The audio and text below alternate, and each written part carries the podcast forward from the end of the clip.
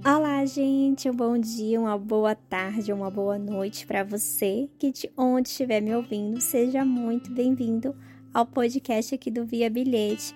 E hoje a gente estamos na metade do estudo do livro de Esther. Isso mesmo, estamos no capítulo 5, quinto capítulo.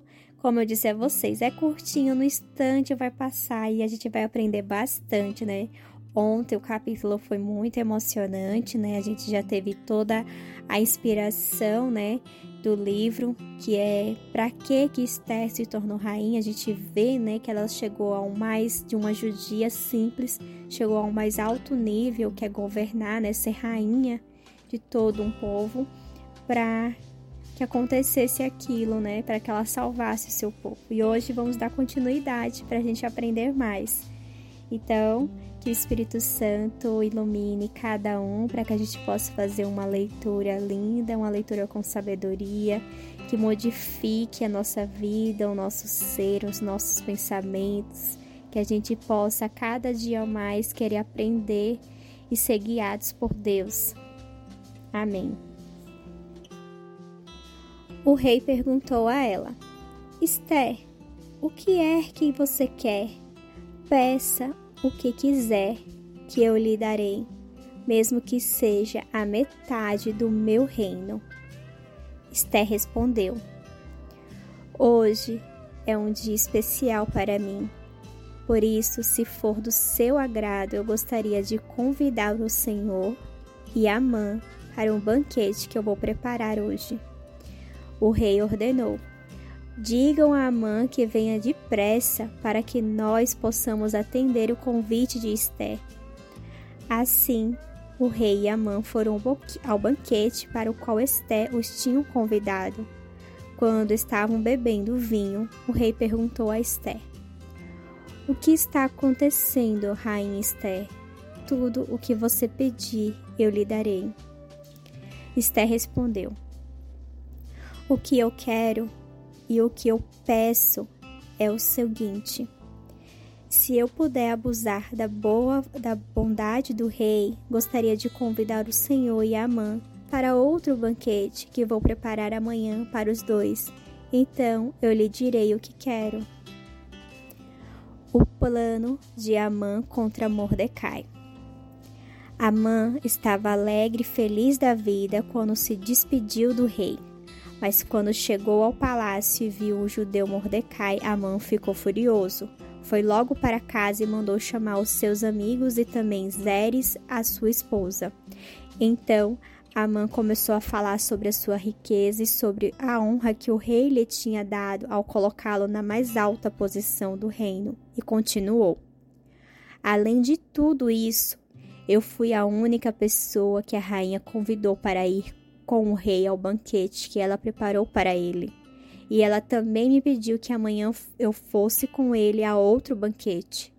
Mas tudo isso não me vale nada enquanto eu continuar vendo Mordecai, aquele judeu, no palácio.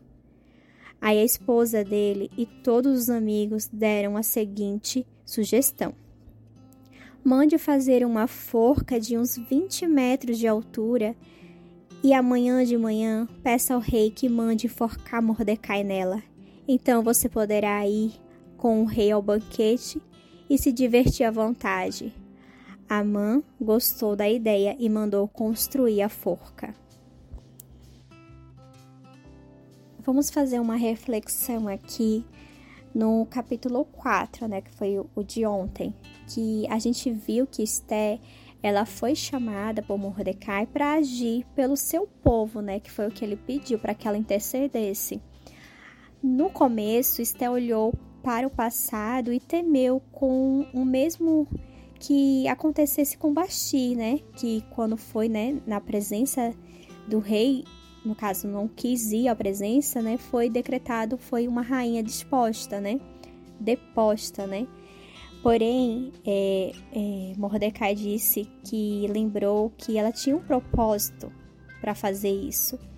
E começou o processo de Esté, né? Primeiro, ela se preparou, né? Ela pede para que o povo jejue, né, por ela. e as suas servas também dentro do palácio, do palácio iriam fazer isso. Depois, ela não foi ansiosa, ela respondeu rapidamente, né, a pergunta do rei, né? E ela entendeu que precisava preparar o coração daqueles homens, daqueles homens, né, que era o rei e a mãe, para que o caminho que ela pudesse fazer o seu pedido. Ela não poderia chegar, né? Não poderia ter ansiedade de chegar e já pedir. Ela teria que fazer primeiro a preparação. Que foram de duas formas, né? A mãe precisava que o seu ego fosse alimentado, né? E que o rei Xerxes fosse respeitado para ela poder fazer o seu pedido.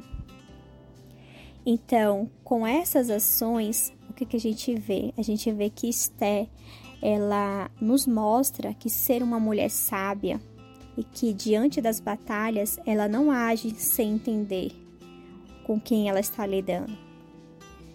Ela, sem confiar sua vida ao único poder, né, que é o único verdadeiro Deus, né, que ela confia, ela entrega inteiramente, né, a sua vida a Deus, pedindo que ele interceda por ela. E assim ela vai se chegando ao rei, não apressadamente, né? Ela tem a paciência, né? Primeiro ela jejua pedindo ao Senhor e depois ela vai à presença e ainda faz uma preparação para poder, né, com esses banquetes, poder fazer o seu pedido. E assim que ela se preparou, ela preparou também o povo e todo o ambiente para que, em nome do Senhor, ela pudesse vencer esta batalha e que Deus haveria de honrá-la, Deus haveria de estar com ela para esse momento que ela iria fazer o seu pedido. Então, que a gente hoje reflita nessa sabedoria né, que Esther teve durante todo esse processo da batalha. Ela tinha medo, mas apesar disso, ela confiou no Senhor. Ela sabia que Deus estaria com ela nessas batalhas que ela iria enfrentar. Assim que a gente possa aprender, né? Que as batalhas vão estar aí na vida para todos os dias a gente enfrentar, mas que junto com Deus a gente sabe que a gente pode vencê-las. Fiquem todos com Deus e até o nosso próximo episódio. Até lá!